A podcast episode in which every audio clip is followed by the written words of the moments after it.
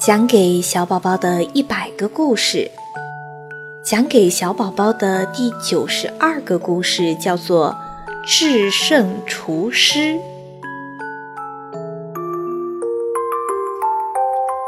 王安石小时候住在临川城内的盐步岭，离他家不远的街口有一家面馆。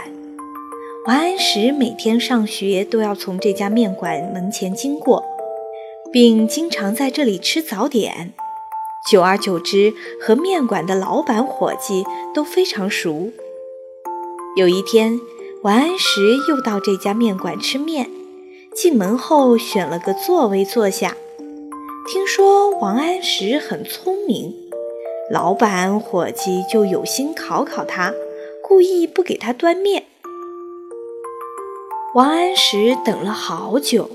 看见比他晚来的人都吃上了面，便问跑堂的伙计：“师傅，我的面做好了吗？”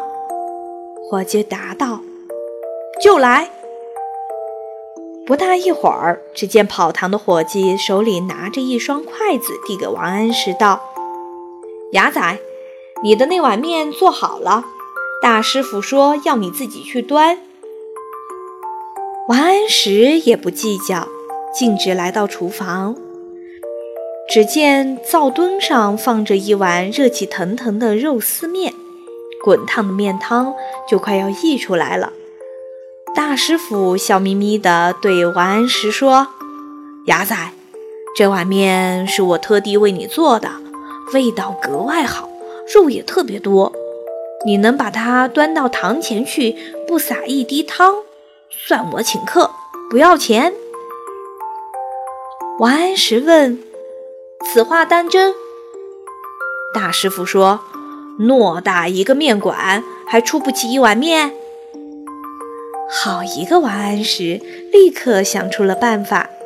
只见他用筷子轻轻地往碗里一伸，把面条挑了起来，碗内自然只剩半碗汤了。就这样，王安石右手端起汤碗。左手拿着筷子挑起面，顺顺当当的把一碗满满的热面条端到了殿堂前，便津津有味地吃了起来。面馆里的人都翘起大拇指，称赞道：“王安石真是太聪明了。”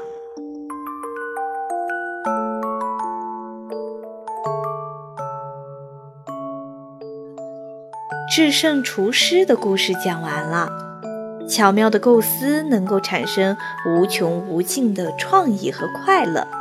少年王安石被厨师逗趣，谁知道啊，他的小心思更加奇妙，最终能够制胜厨师，博得大家的赞赏。这是因为王安石内心的观察入微呀。